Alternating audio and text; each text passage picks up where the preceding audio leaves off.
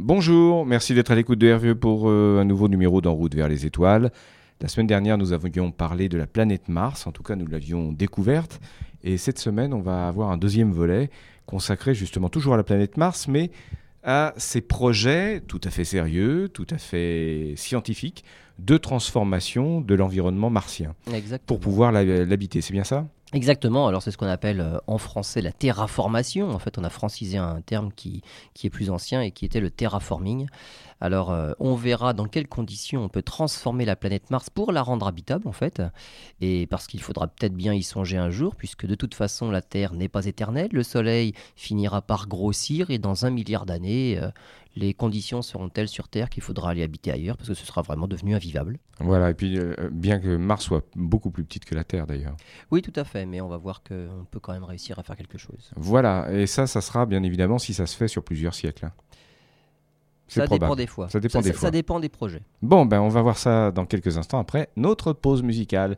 Bon dimanche à tous. Vous écoutez RVE, euh, l'émission En route vers les étoiles, avec Lionel Bourris euh, de l'association d'astronomie Albiro 78. Je vous rappelle encore une fois que vous pouvez euh, acheter Astronomie Magazine et voir un article consacré à cette émission, hein, Oui. avec une photo euh, de Lionel Bourris, euh, très sérieusement, et, et qui d'ailleurs, si vous lui renvoyez par mail cet exemplaire de la photo, eh bien, il vous la dédicacera. Mais bien sûr. Voilà, bon, trêve de plaisanterie. Nous allons revenir à ce sujet passionnant qui est presque à la limite de la science-fiction, ou je dirais plutôt de la, de c'est de l'anticipation. Alors, ça a, été- ça a été de la science-fiction pendant un moment, mais on verra que les moyens techniques et technologiques existent et de toute façon, ce n'est plus infaisable. Il suffit d'avoir la volonté pour le faire. Donc, ce n'est plus de la science-fiction. Voilà, on a le niveau technologique pour le faire si on veut aujourd'hui. Exactement. Sauf que ça prend du temps. Ouais, voilà, ça prend du temps et puis il faut vraiment avoir la volonté. Mais euh, à l'époque où on a parlé pour la première fois de, de, de cette transformation d'une planète, évidemment c'était vraiment de la pure science-fiction. Et en fait, euh, l'idée même de transformer un d'une planète pour la rendre habitable par l'homme date de 1930. C'est assez ancien. C'est un poète anglais, c'était Olaf Stapleton, euh, qui était connu pour ses romans de science-fiction. Et dans, dans- dans un de ses romans, c'était Last and First Man, qui raconte l'épopée à travers le système solaire et l'univers de l'humanité, justement, sur 2 milliards d'années. Et lui, c'était, c'est- alors c'était pas Mars à l'époque, hein, il avait rendu Neptune habitable. Et euh, pour justement que l'atmosphère de Neptune soit respirable par les hommes, eh ben, il avait proposé de libérer à la surface des plantes génétiquement modifiées. Même pour 1930, C'était, euh, voilà, génétiquement modifiées, c'était déjà aussi de la science-fiction. Et ces plantes géné- génétiquement modifiées absorbent les gaz toxiques et libèrent de l'oxygène, et ça rend la planète Neptune habitable. Alors, justement, puisqu'on parle, vous parlez de ce, ce roman consacré à la planète Neptune, ce qui signifie, avant de revenir à Mars, que dans le système solaire, avec les moyens, toute planète peut être rendue viable, Euh, voilà. bah, vivable, voilà. n'importe où. Alors voilà, tout, tout dépend des moyens après. hein. Tout dépend des moyens. Alors le- le- la deuxième chose, c'est que sur des planètes euh, géantes, type Neptune, C'est dur.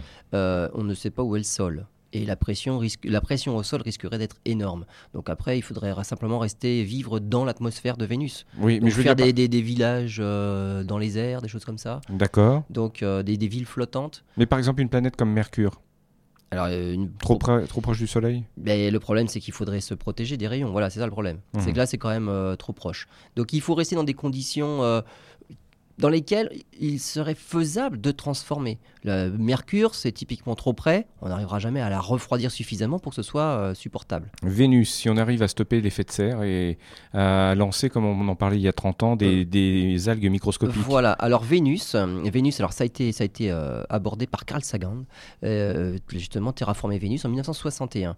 Alors Vénus, euh, ça peut être possible parce qu'elle est quand même pas trop trop près du Soleil, donc il y ferait plus chaud que sur Terre, mais euh, néanmoins les conditions seraient supportables. Et là, il faut faire l'inverse de ce qu'on va faire en parlant de Mars, c'est qu'il faut diminuer l'effet de serre. Donc là, Vénus, c'est une planète où on pourrait dire l'effet de serre s'est emballé.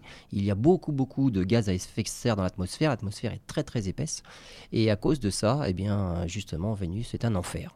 Très bien. Alors, il y a la Terre, bien sûr, ça, c'est forcément, elle existe. Voilà. La Lune, par exemple. La Lune, euh, la Lune, elle va avoir le même problème que sur Mars. Donc, euh, une atmosphère difficile à garder. Donc on, on verra que Mars, il y a quand même des soucis. On peut y arriver, mais il y a des contraintes. Et ces contraintes sont d'autant plus importantes sur une- un astre plus petit que Mars. Voilà, avant d'y venir justement à la planète Mars, hein, je, fais, je fais exprès de, de passer en revue les, les différentes planètes du système solaire. Euh, ensuite, euh, une fois qu'on a parlé de, de Mars, euh, enfin de la, de la Lune, si on parle des planètes géantes comme Jupiter ou, ou Saturne, ce ne sont uniquement à la rigueur que sur certains satellites. Voilà, exactement. Donc ce que l'on pourrait faire après, c'est sur certains des satellites. Euh, il y en a qui sont plus, on va dire, euh, accueillants que d'autres. Donc euh, je pense à, à, Europe, par exemple, autour de Jupiter. Pourquoi? Parce qu'il y a une banquise. Donc on sait qu'il y a une croûte de glace, probablement sous la croûte de glace, un océan, évidemment. Et donc là, euh, on va dire les conditions, parce qu'on a besoin d'eau, hein, euh, les conditions pour pouvoir y survivre sont plus accueillantes, on va dire, que sur d'autres satellites. Mais quelle est la taille de Titan, rappelons euh, de, Pas de Titan, d'Europe. Europe, ce sont des satellites qui sont dans, dans les, dans les 3000, 4000 km. donc, c'est des, des gros satellites. hein. C'est quand même des gros satellites. La hein, moitié de la Terre, quoi, à peu Voilà, euh, même, même le quart de la près. Terre. Le quart de a- la Terre, voilà. Le tiers, à peu près. L'équivalent de l'Afrique, quoi, en superficie, grosso modo. Voilà, exactement. Mais c'est petit pour avoir une atmosphère. Hmm. C'est tout petit pour avoir une atmosphère. C'est quand même deux fois plus petit que Mars. Donc le, le problème c'est toujours, euh, est toujours présent. C'est un problème de gravité pour maintenir une atmosphère. Euh, un autre satellite intéressant, puisqu'il a aussi de la glace, c'est Encelade autour de Saturne. Donc on chercherait plutôt des satellites où il y aurait une euh, probabilité non négligeable de présence de l'eau. Le l'eau qu'on pourrait peut-être rendre liquide, et à ce moment-là, avec de l'eau liquide, euh, c'est déjà plus vivable. Et au-delà? Alors au-delà, évidemment, il y a de la glace. Donc euh, sur tous les corps rocheux au-delà, ce sont des corps aussi glacés. On le voit bien avec les comètes qui viennent régulièrement vers l'intérieur du système solaire. Donc la glace se vaporise, ça forme la queue. Donc tous ces corps-là, dès l'instant qu'il y a de la glace, ça peut être plus facile pour nous d'y aller.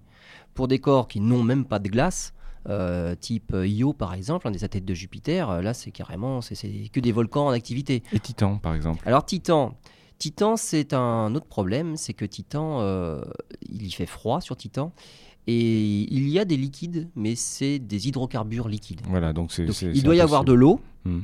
mais il y a beaucoup d'hydrocarbures. Donc là, les conditions de vie seraient particulières. Voilà, il faudrait des transformations absolument euh, Exactement. extraordinaires. Voilà, on a, Exactement. on a fait le tour. On, on- on ne parle pas de Pluton parce que c'est pas la peine.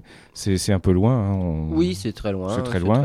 C'est pas. C'est Et, c'est et très rev- petit. voilà, revenons-en justement à, à- à- Alors, à notre terraformation. Voilà, terraformation. On a dit que 1930, c'était la première idée de, de transformer une planète pour la rendre habitable pour l'homme.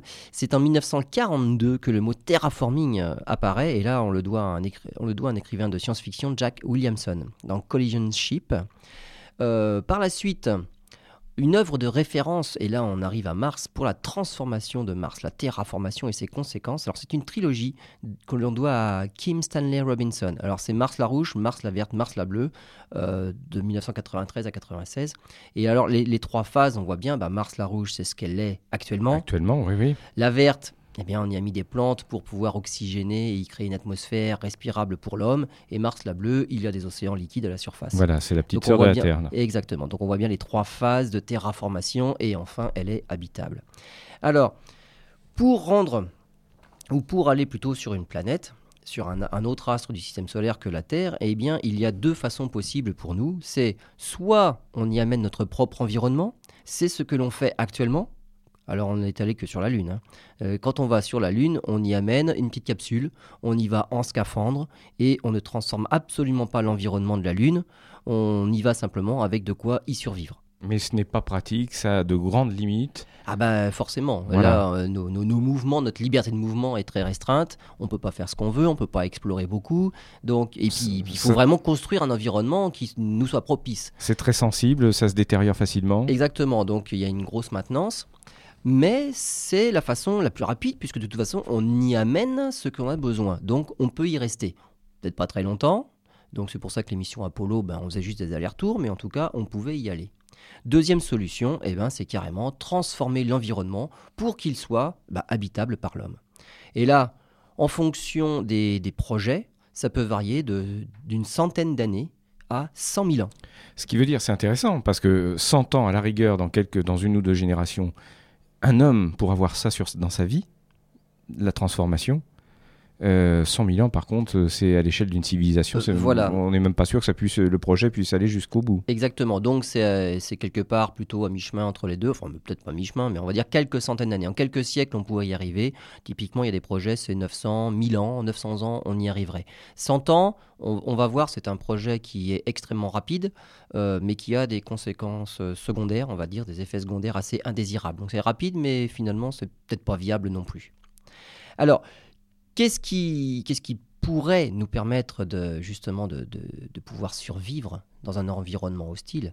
Eh bien, surtout pour nous, c'est des conditions précises de température, de pression, de composition atmosphérique.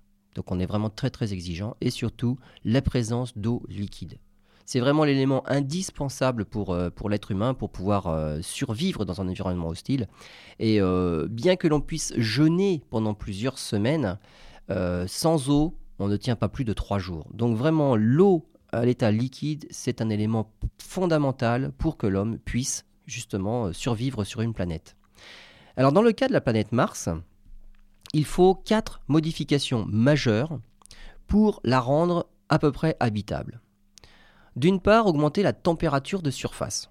C'est une planète petite qui est plus loin du Soleil que ne l'est la Terre, et c'est une planète qui n'a pas d'atmosphère. Ça veut dire que là où elle se trouve sans effet de serre, eh bien, il y fait très froid. Et la nuit, la température chute. Donc c'est très fortement négatif.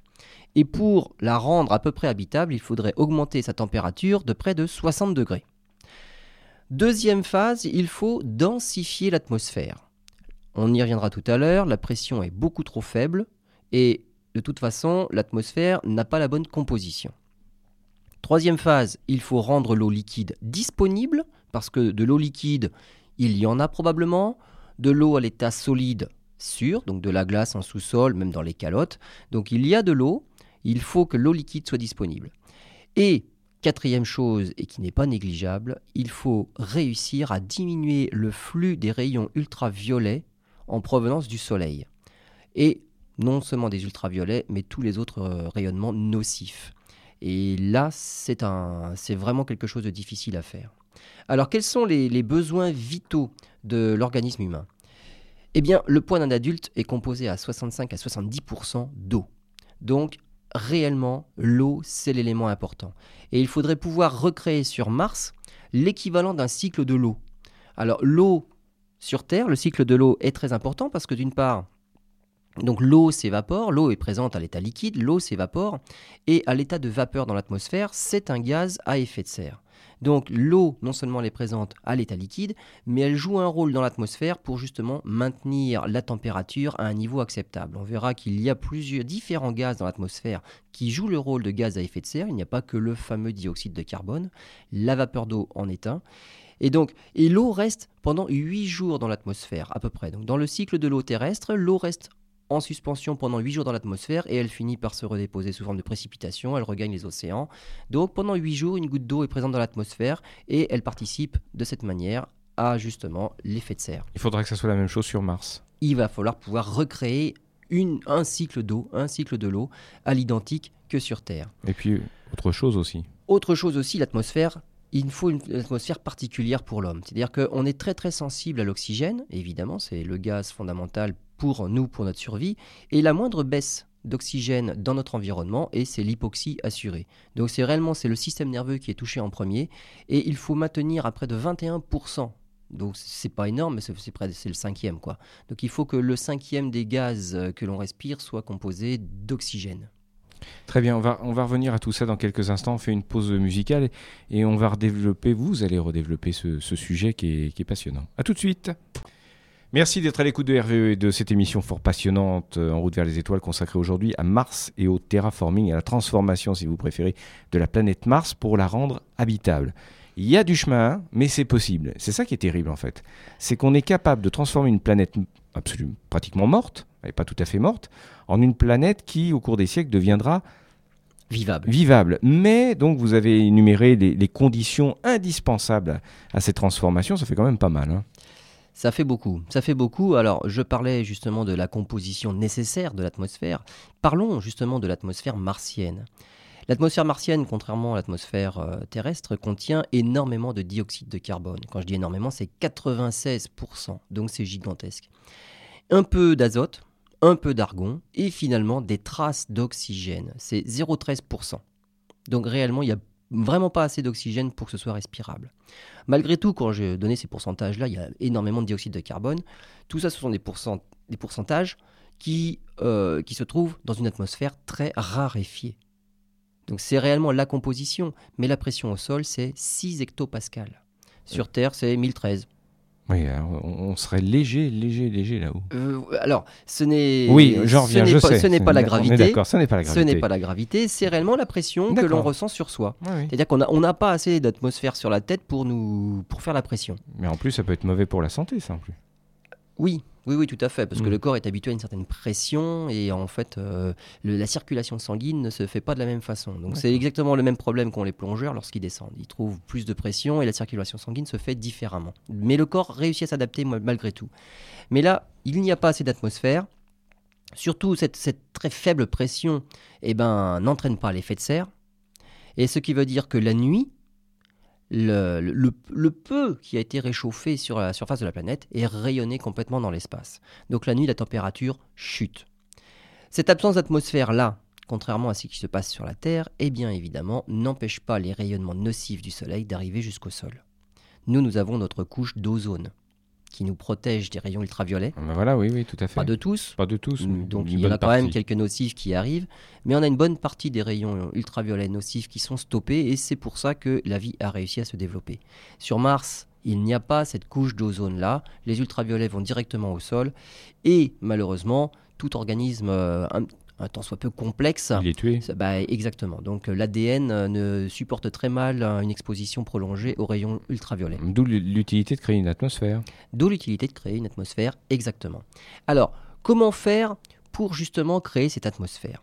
Alors, on, on a étudié qu'il suffirait d'une toute petite réaction en chaîne, une élévation de la température de seulement quelques degrés. Et quand je dis quelques degrés, on pense que même 4 degrés suffirait. Et à ce moment-là, parce que l'atmo- l'atmosphère, en fait, quand on veut créer une atmosphère, euh, on va pas l'apporter l'atmosphère. Il faut que tous les ingrédients soient sur place. Voilà, on peut pas apporter des machines On- qui voilà. créent. euh, On, ne peut pas d'accord. venir avec nos petites bonbonnes d'atmosphère et juste les ouvrir sur Mars, euh, ça ne marche pas comme ça du tout. Il faut que tous les ingrédients soient sur place et il faut que ça puisse s'enclencher sur place. Et comment l'enclencher? Simplement en réchauffant la planète. Et en fait, tout ce qui est à l'état solide dans le sous-sol de la planète finira par se vaporiser et par créer cette atmosphère. Mars a eu une atmosphère dans le passé, une atmosphère même extrêmement dense, mais simplement, à cause de sa faible gravité, elle n'a pas réussi d'une part, à retenir l'atmosphère, une bonne partie s'est échappée dans l'espace, et une autre partie, à cause de la faible température, s'est précipitée au sol. Donc le dioxyde de carbone est devenu des carbonates que l'on retrouve enfouis dans le sol. Il suffit de réchauffer ces carbonates pour les revaporiser et qui reviennent dans l'atmosphère. Mais j'imagine qu'on n'aurait pas encore une atmosphère suffisamment dense pour euh, pouvoir. euh, Alors si, si, Si Si, si, si, justement, il y aurait pratiquement suffisamment euh, pour avoir une atmosphère suffisamment dense. Et justement, cette augmentation de quelques degrés, on va dire 4 degrés, augmente la libération de dioxyde de, carbone dans l'atmosphère. Cette augmentation de dioxyde de carbone augmente du même coup l'effet de serre, qui augmente de lui-même la température, et ainsi de suite. Du coup, la fonte des pôles crée un océan, et dans l'océan, on a de la vie, et puisqu'on a de l'atmosphère, elle est suffisamment épaisse pour protéger cette vie qui, euh, qui arriverait forcément dans les océans.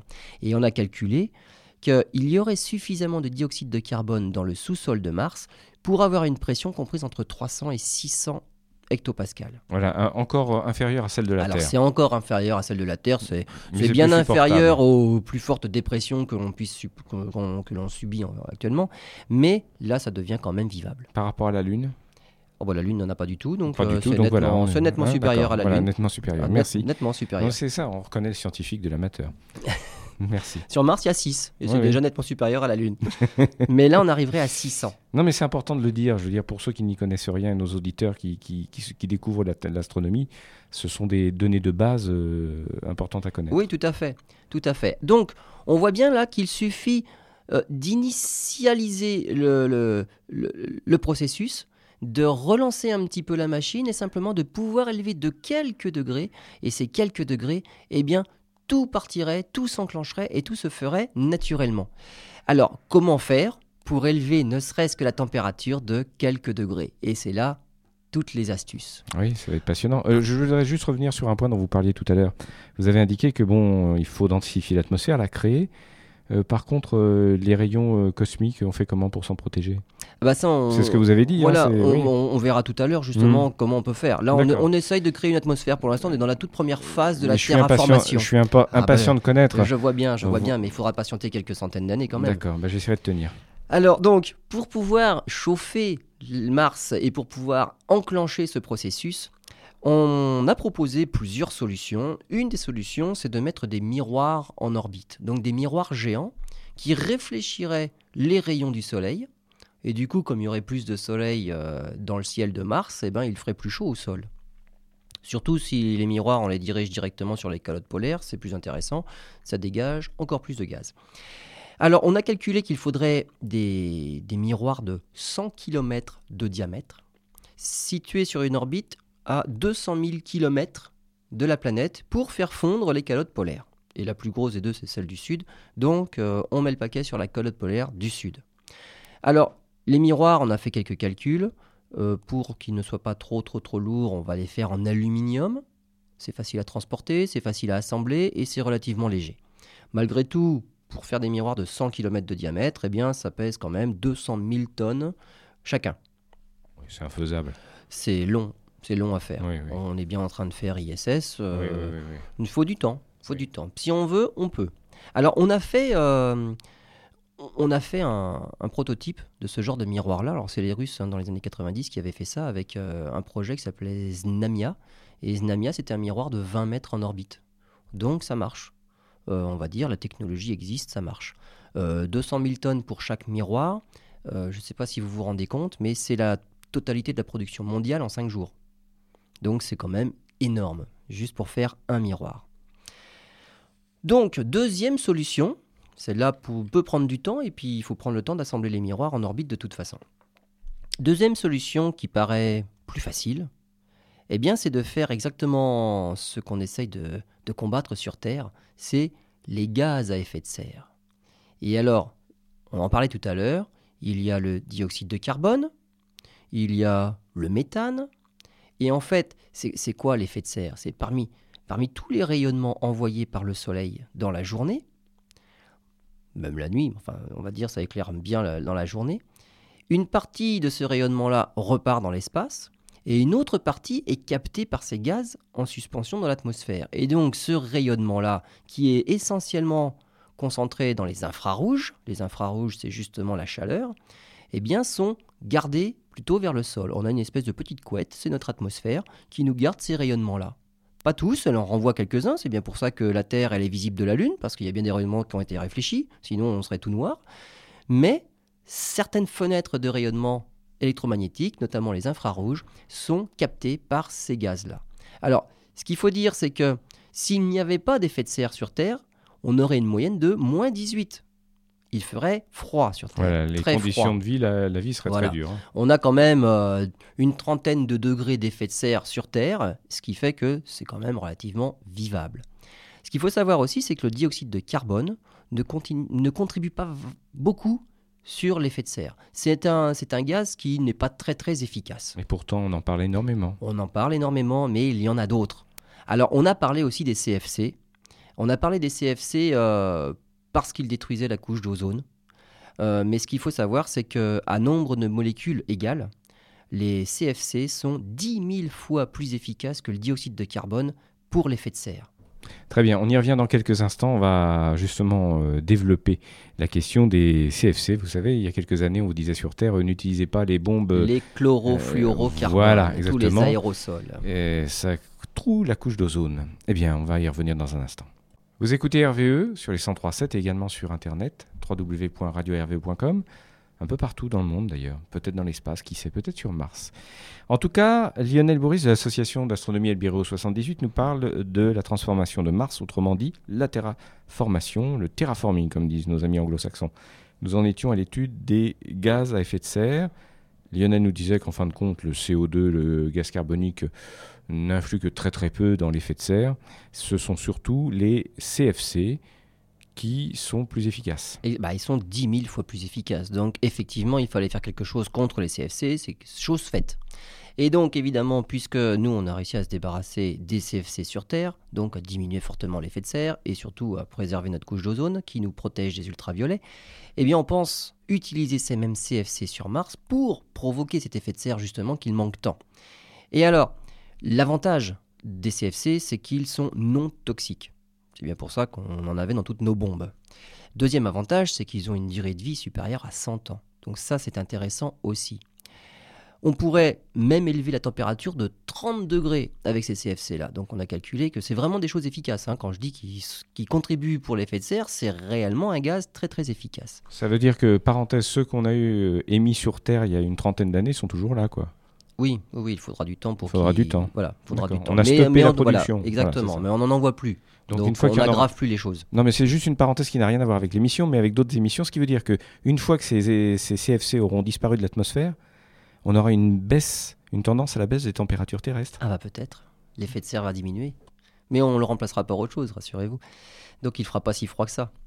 Et donc l'avantage des CFC, c'est que réellement ils peuvent augmenter la température rapidement qu'ils sont non toxiques et qu'ils ont une durée de vie supérieure au siècle, c'est très intéressant. Il y a un grand mais, les CFC ne sont pas compatibles avec l'atmosphère de Mars. Et là, il y a un problème, c'est que les CFC vivent bien dans une atmosphère qui les protège des rayons ultraviolets. Et là, c'est notre problème, c'est que justement, si on veut démarrer la terraformation de Mars, il n'y a pas assez d'atmosphère et surtout il n'y a pas d'ozone, les rayons ultraviolets passent. Et donc du coup, la durée de vie des CFC sur Mars n'est que de quelques heures et non plus une centaine d'années comme c'est le cas sur Terre. Alors, pour pouvoir néanmoins envoyer massivement des CFC dans l'atmosphère de Mars, puisque on voit que c'est quand même efficace, et puis plus il y en aurait, plus l'atmosphère se densifierait, et finalement on finirait par avoir quelque chose d'intéressant, eh bien il faudrait faire carrément des usines de production sur place, sur Mars. Alors on prévoit eh ben, quelques milliers de résidents. Pas plus, hein. Hmm, c'est déjà pas mal. Et finalement, en une cinquantaine d'années, l'atmosphère de Mars serait suffisamment épaisse. Donc c'est inférieur à 100 ans, c'est encore plus rapide. Hein, voilà, on arrive à avoir une atmosphère suffisamment épaisse en une cinquantaine d'années grâce au CFC. Alors j'ai dit atmosphère épaisse, j'ai pas dit atmosphère respirable. C'est-à-dire que on n'aurait pas besoin d'avoir des scaphandres pressurisés puisque la pression serait suffisante. Néanmoins, il faudrait qu'on se prenne avec le masque à oxygène. Et une combinaison quand même pour se protéger. Alors, bah, se protéger. non, non, non, non, non. La, combinaison, c'est vraiment pour la dépressurisation, la combinaison. Donc, on se promène avec une combinaison pressurisée parce qu'il n'y a pas de pression à l'extérieur. Mais en termes de température En termes de température, il y aurait ce qu'il faut. Parce que les CFC auraient augmenté la température, ils auraient augmenté la pression, plus besoin de combinaison. On aurait juste besoin d'un masque à oxygène. Donc, on pourrait se. Non, j'exagère, mais pour euh, illustrer votre propos, on pourrait se promener par une belle journée de... ensoleillée, en short, simplement avec un masque à oxygène. Voilà, exactement. Ça va très vite, 50 ans, c'est. Voilà, mais c'est toujours pas respirable.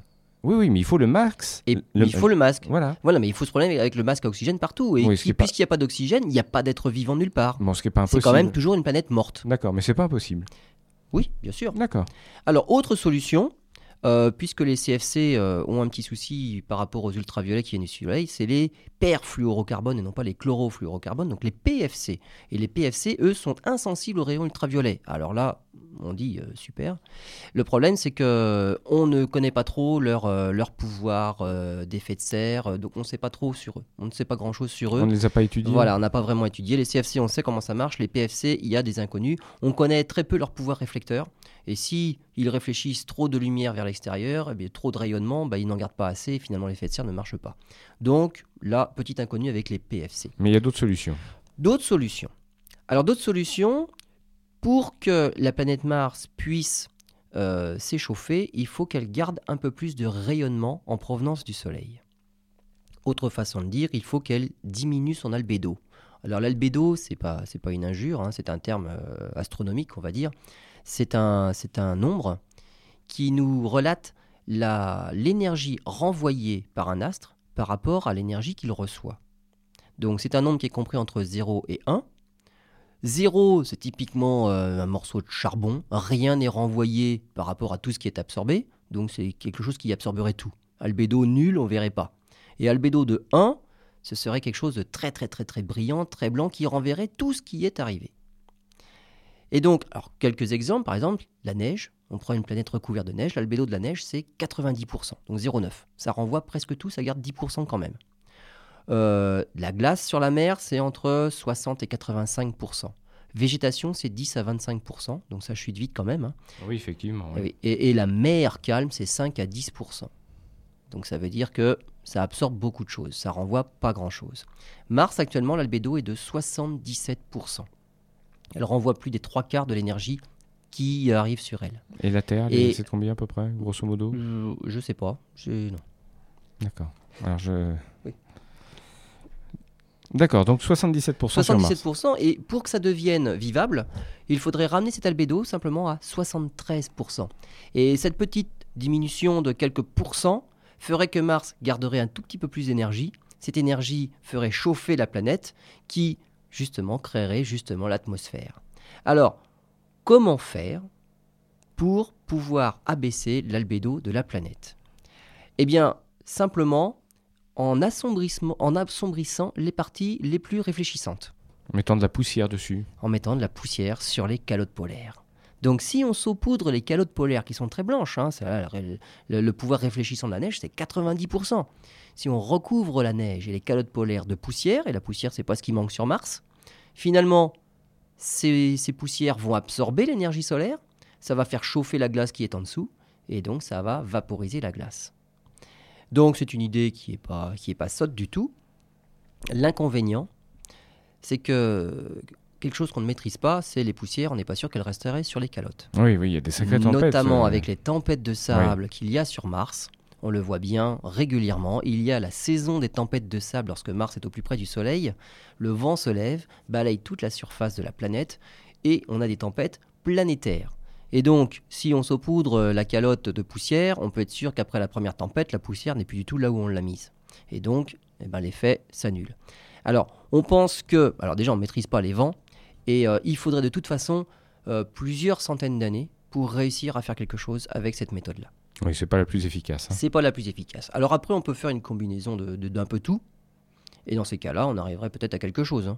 On peut mettre des miroirs, on peut introduire des CFC, et puis on peut mettre un petit peu de poussière, et avec les trois méthodes combinées, eh ben on arriverait quand même, on va dire, relativement aisément, puisque de toute façon, on n'a pas grand-chose à faire là. On introduit des choses, et on ça- laisse faire la nature. C'est pour ça que Mars, en fait, nous intéresse tant. C'est parce que cette planète peut être rapidement transformée. Il y a Voilà, ça aussi. Il y a- il y a un peu ce relativement fantasme. hein. Oui, Exactement, ce exactement. fantasme. Bon, après, il faut, faut voir les conditions euh, de vie. Euh, la gravité y est trois fois plus faible que sur Terre, donc euh, il faut s'adapter. C'est quand même des choses un, un petit peu Voilà, différentes. on, on est sûr que s'il y avait une espèce, par exemple les hommes, une population allait habiter sur Mars, ça donnerait sans doute lieu au bout de quelques générations à une nouvelle espèce. Exactement. Beaucoup plus grande, Beaucoup plus grande. moins, moins Plus musclée. gracile, plus gracile. Exactement. Ils ont Ouais. besoin de moins de muscles puisque Hmm. la gravité est plus, plus faible. Alors, on a réussi à créer notre atmosphère, on va dire, avec tous ces projets-là. Deuxième chose, c'est la quête de l'eau. Parce que, évidemment, pour réussir à, engendrer euh, le cycle de l'eau sur Mars, et c'est quand même la chose qui est très importante, eh ben, il va falloir aller la chercher. Alors, on pense qu'il y a suffisamment d'eau dans le sous-sol de la planète. Là, il n'y a pas de problème. euh, sous forme de permafrost, pergélisol, donc il y a des, couches de, sol gelé en permanence. Il faut dire qu'il fait très froid. On pense qu'il y a aussi des, euh, réserves de glace carrément. À la surface de Mars, on en a parlé, il y a des indices qui nous permettent de penser qu'en sous-sol, il y a des poches de glace, ce qu'on appelle les pingos. Donc c'est la, la surface qui dont a été simplement dans la surélevée. Oui, voilà, la- le sol a été surélevé simplement par la glace en sous-sol. Donc on sait qu'il y a de gigantesques réserves d'eau, soit sous forme liquide à forte pression dans le sous-sol, soit sous forme de glace. Donc l'eau, il suffit d'aller la chercher. Si la pression est suffisante, l'eau pourra s'écouler à nouveau sous forme liquide à la surface de Mars. Et à ce moment-là, Mars va changer complètement d'aspect. On va avoir euh, un, hémisphère nord dont l'altitude moyenne est de moins 2000 mètres. Alors c'est par rapport à un niveau moyen. hein. Donc moins 2000 mètres. Donc l'hémisphère nord sera globalement recouvert par un gigantesque océan. Et l'hémisphère sud, qui est relativement plus élevé, contiendra lui simplement des petites mers fermées. Oui, c'est d'accord. Voilà, on va dire des grands lacs. Des grands lacs. Donc voilà comment Mars, à quoi Mars ressemblera lorsqu'on aura réussi à faire circuler l'eau liquide à la surface et elle ne s'évaporera plus grâce à la pression atmosphérique. Voilà, ça ne sera pas encore la planète bleue, mais presque. Ah bah ça Pas deviendra, fait, ça deviendra presque bleu là. presque bleu, hein. Presque bleu avec l'eau. Très bien, on fait une nouvelle pause, on se retrouve tout de suite pour la suite de, de cette passionnante aventure. Dernière partie de notre émission consacrée à la transformation de Mars, à la terraformation, ou comme disent nos amis anglo-saxons, le terraforming. On étudiait jusqu'à maintenant les différents moyens qui sont nécessaires, enfin, qu'il faut mettre en œuvre en tout cas pour transformer la planète Mars. On va aborder la question des projets maintenant. Parce qu'il y en a. Exactement, il y en a, puisque là on a parlé de, ce qu'il fallait faire, des différentes étapes, et eh bien on est allé plus loin, c'est comment peut-on faire pour euh, réaliser ces étapes?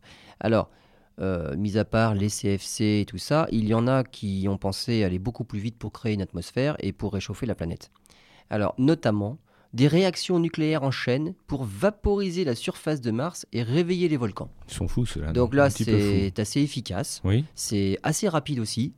Euh, juste après, euh, bah, c'est un petit peu radioactif. voilà, pendant quelques milliers d'années. Voilà, donc c'est peut-être pas forcément habitable euh, assez rap- suffisamment rapidement par la suite, Oui. mais en tout cas, l'atmosphère, elle est, elle est rapidement créée.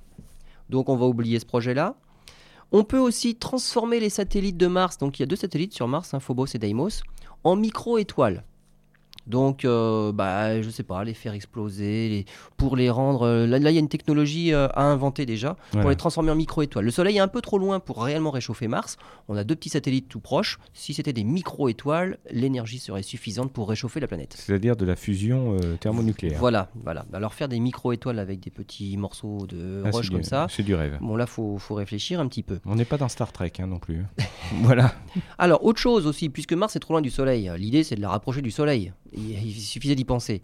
Euh, une façon de faire, c'est simplement précipiter sur Mars des astéroïdes pour la faire changer d'orbite. On ne pense pas aux conséquences ensuite que ça peut avoir. Alors, voilà. C'est ça qui est Là, il y a- y, quelque chose d'amusant dans ce projet-là, c'est que, on parlait en tout début de l'émission, c'est que nous allons fuir la Terre parce que nous sommes trop près du Soleil. Quand le Soleil va gonfler, on fera trop chaud. C'est stupide. Si on rapproche Mars du Soleil, je vois pas l'intérêt, parce que finalement, on revient au même problème que sur Terre. Quand le Soleil va gonfler, on sera toujours pas à la bonne distance. Rassurez-moi, ce n'est pas un projet scientifique, ça.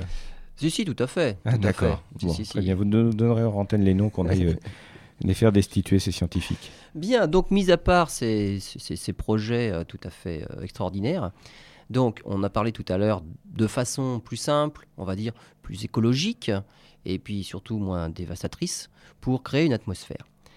Mais on en était arrivé à une atmosphère qui n'était toujours pas respirable. Ouais, Il n'y a pas assez d'oxygène. Voilà, bah, il n'y en, a- oui, il y en a pratiquement pas, hein, Oui, oui, 0,13%. euh, et avec tous les gaz qu'on envoie dans l'atmosphère, c'est pas pour augmenter le pourcentage, puisqu'on va surtout mettre des CFC et du dioxyde de carbone. Donc finalement, le pourcentage d'oxygène va encore diminuer. Donc il va bien falloir un jour y mettre cet oxygène-là. Alors comment faire pour qu'il y ait de l'oxygène dans une atmosphère? Eh bien, on va faire exactement ce qui s'est passé sur Terre au tout début de sa formation. La Terre avait une atmosphère gigantesque, riche en dioxyde de carbone.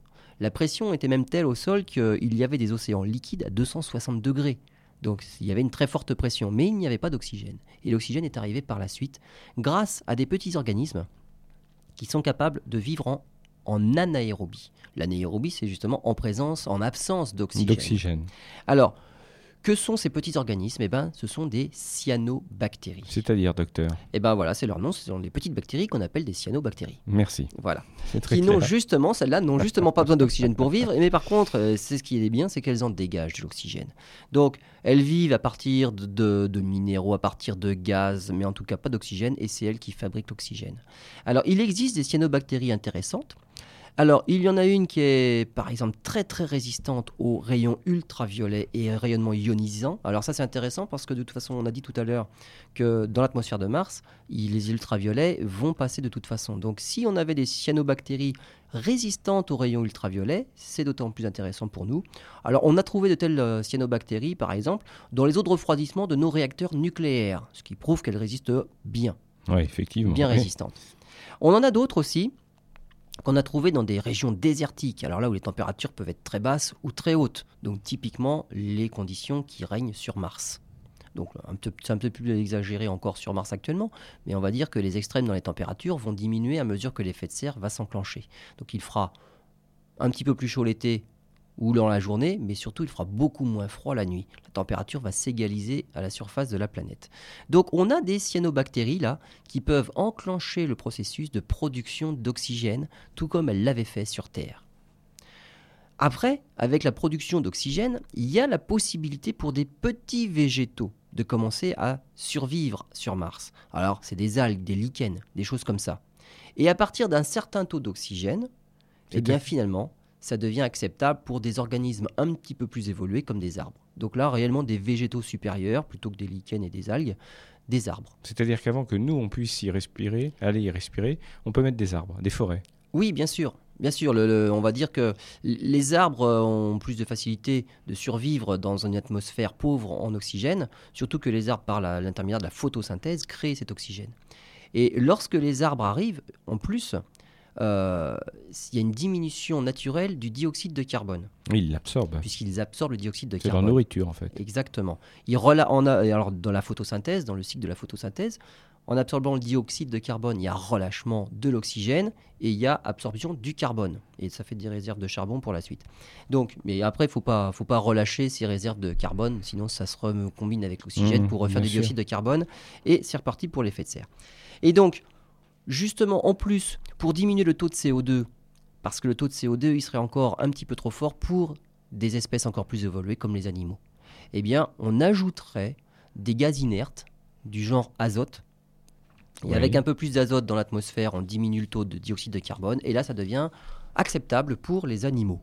Et donc, tout ceci ferait que ça deviendrait respirable pour l'homme, et donc l'homme pourrait y survivre sans masque au bout de près de 1000 ans, 900 ans, 1000 ans. Oui, c'est presque, oui, c'est une plus qu'une, c'est une civilisation, donc euh, que reste, oui, c'est plus qu'improbable. C'est long. C'est long et improbable. C'est long. Tout ça pour atteindre une pression en oxygène suffisante pour que nous, nous puissions respirer dans une telle atmosphère. C'est-à-dire qu'avant, l'oxygène est en trop petite quantité. on n'y arrive pas. Il faut fabriquer l'oxygène sur place, le mettre dans des bonbonnes et se promener avec sa bonbonne d'oxygène sur le dos. Exactement. Donc, dans ces conditions-là, on peut y aller quand même relativement rapidement. D'accord. Voilà. Alors, il y a quand même quelques petits problèmes. Donc, on a vu la faisabilité de la terraformation de Mars. En 1000 ans, on va dire, ça peut être fait. Maintenant, il faut dire que on a créé notre atmosphère, mais les problèmes ne sont pas résolus pour autant. Mars a déjà eu une atmosphère par le passé. Mars a perdu son atmosphère. Pour deux raisons. Il fait trop froid, et surtout pour une énorme raison, c'est que la gravité martienne est trop faible. C'est-à-dire que l'atmosphère est faite d'éléments volatiles, ce sont des petits atomes, des molécules, et qui dit état gazeux dit très forte agitation thermique. Et les molécules, lorsqu'elles sont agitées, vont très vite, et elles arrivent, pour certaines, à avoir une vitesse supérieure à la vitesse qui leur permet de s'échapper dans l'espace. La gravité n'est pas assez forte pour les maintenir vers le sol. C'est pour ça que les très très grosses planètes, genre Jupiter, Saturne, Uranus, Neptune, qui ont une énorme gravité, réussissent à garder une quantité phénoménale de gaz, puisque la gravité y est très supérieure, et il faut vraiment des molécules très très très très rapides pour pouvoir s'en échapper. La Terre a une gravité suffisante pour garder son atmosphère. Mars a déjà perdu la sienne. Ce qui veut dire que si on arrivait à en créer une, elle la perdrait de toute façon. Alors le phénomène est relativement lent, évidemment. Sur combien de milliers d'années? Alors c'est en millions d'années. ça, ça, se compte, c'est en voilà, ça se compte en milliers millions d'années. C'est relativement lent, mais quand même, on aurait une perte de pression régulière. Ça veut dire que cette atmosphère-là, une fois créée, il faudrait la renouveler en permanence. Mais si on a mis sur euh, cette planète justement les arbres, les, les, bactéries nécessaires, les organismes, ça, se reproduit sans arrêt. Ces, ces choses-là, en fait, ne produisent de, de l'oxygène qu'à partir d'autres gaz. Si ces autres gaz sont absents, ils vont finir par dépérir aussi. Donc il faut effectivement continuellement alimenter la source. Exactement, il va falloir continuellement alimenter la source qui produit justement euh, tous les gaz euh, bénéfiques. On le voit actuellement sur Titan. Titan, c'est donc le, plus gros satellite de Saturne. Titan euh, est un tout petit peu plus petit que Mars même. Et Titan a une épaisse atmosphère. Et le problème que je viens d'expliquer sur Mars, il est évidemment présent actuellement sur Titan. Or, Titan a toujours une atmosphère. Et donc, la seule façon d'expliquer la présence d'atmosphère sur Titan, c'est qu'il est en permanence renouvelé. Et effectivement, on a découvert à la surface de Titan des, ce qu'on appelle des cryovolcans. Donc le volcanisme de Titan envoie en permanence de, des gaz dans l'atmosphère. Titan n'est pas capable de garder son atmosphère, elle s'échappe dans l'espace, mais Titan la recrée continuellement. Donc, Titan a toujours une atmosphère. Oui, jusqu'à un une certaine limite dans quelques millions d'années. Exactement. D'accord. Donc, il faudra évidemment faire la même chose sur Mars. Il faudra la renouveler en permanence, sinon Mars finira par perdre son atmosphère et il faudra tout recommencer. Mais il y a un autre problème. Il y a un autre problème. Même si cette atmosphère était créée, était suffisamment dense, si elle pouvait nous protéger des rayonnements ultraviolets, euh, et si on pouvait la garder à perpétuité en la renouvelant, il n'y a pas sur Mars de champ magnétique. Le champ magnétique sur Terre est créé par un noyau de fer qui est en rotation, donc qui tourne, et c'est justement simplement par effet de dynamo, il y a création d'un champ magnétique. Et ce champ magnétique est extrêmement important, c'est qu'il protège la, la Terre. On a un bouclier magnétique, on appelle ça la magnétosphère. Notre bouclier magnétique nous protège des éruptions solaires, du vent solaire constitué de particules très très énergétiques. Et ces particules énergétiques sont piégées justement dans ces lignes de champ magnétique et elles sont dirigées vers les pôles et ça nous donne lieu à des magnifiques aurores polaires. Mais nous, aux latitudes où nous nous trouvons, nous sommes protégés par notre bouclier magnétique.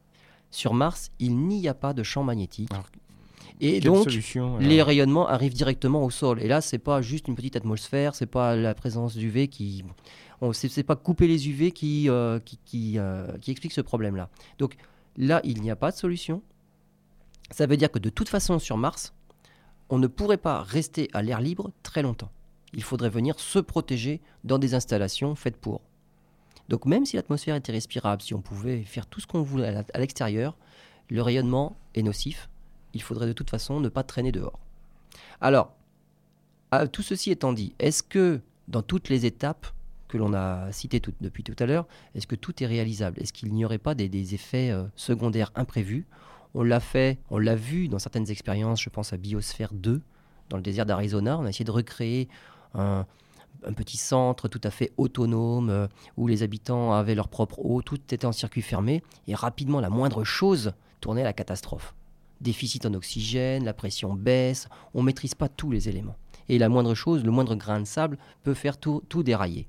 Autre chose aussi, est-ce que réellement, si le but est de quitter la Terre, est-ce qu'on va prendre le temps d'aller faire une terraformation de la planète Mars, qui s'avère peut-être pas si facile que ça finalement, même si les moyens techniques existent Euh, Ne serait-il pas plus facile eh ben, de faire des grosses stations spatiales?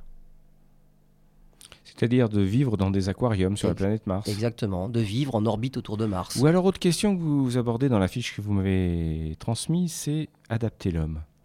Eh ben oui, Modification, transformation génétique. exactement. C'est faisable. Puisque Exactement. certains organismes résistent aux rayons cosmiques, pourquoi pas nous après tout? Exactement, voilà. Plutôt que d'essayer de transformer, de faire une atmosphère euh, à l'image de ce qu'il nous faut pour pouvoir y survivre, bah pourquoi pas faire l'inverse? C'est transformer l'homme pour qu'il puisse vivre dans l'atmosphère encore- martienne actuelle. C'est encore plus rapide. Ah là, je sais pas, là, Non, non, je suis pas euh, généticien, oui, oui, non, euh, mais je doit veux y dire avoir pas mal oui, d'erreurs et pas mal de couacs euh, dans les essais, mais euh, ce serait peut-être pas beaucoup plus long. C'est-à-dire, par exemple, effectivement, un homme qui est capable de respirer une atmosphère ténue, euh, supporter euh, les rayons cosmiques, euh, les Voilà, ultraviolets, c'est tout à fait Exactement. Être envisageable. capable de respirer en absence d'oxygène, Oui. donc ré- ça veut vraiment modifier l'espèce humaine et créer une espèce spéciale pour aller vivre sur Mars. Ce que disaient déjà depuis longtemps les scientifiques concernant la planète Terre, même si la pollution continue, l'homme s'adaptera de toute façon. Exactement. Et pour Mars, ça peut être une solution. Voilà. Alors pas. pourquoi pas C'est pas très amusant tout ce que vous nous, nous annoncez là. Désolé. On pensait pouvoir aller passer les vacances l'année prochaine sur Mars. C'est raté. En orbite. En orbite bientôt. En orbite, voilà. Merci Lionel pour cette euh, passionnante émission. Euh, on se retrouve euh, la semaine prochaine pour de nouvelles aventures. Vous pouvez bien évidemment retrouver toute cette émission prochainement sur le site internet de RVE, www.radio-rve.com. Bon dimanche à tous et à bientôt.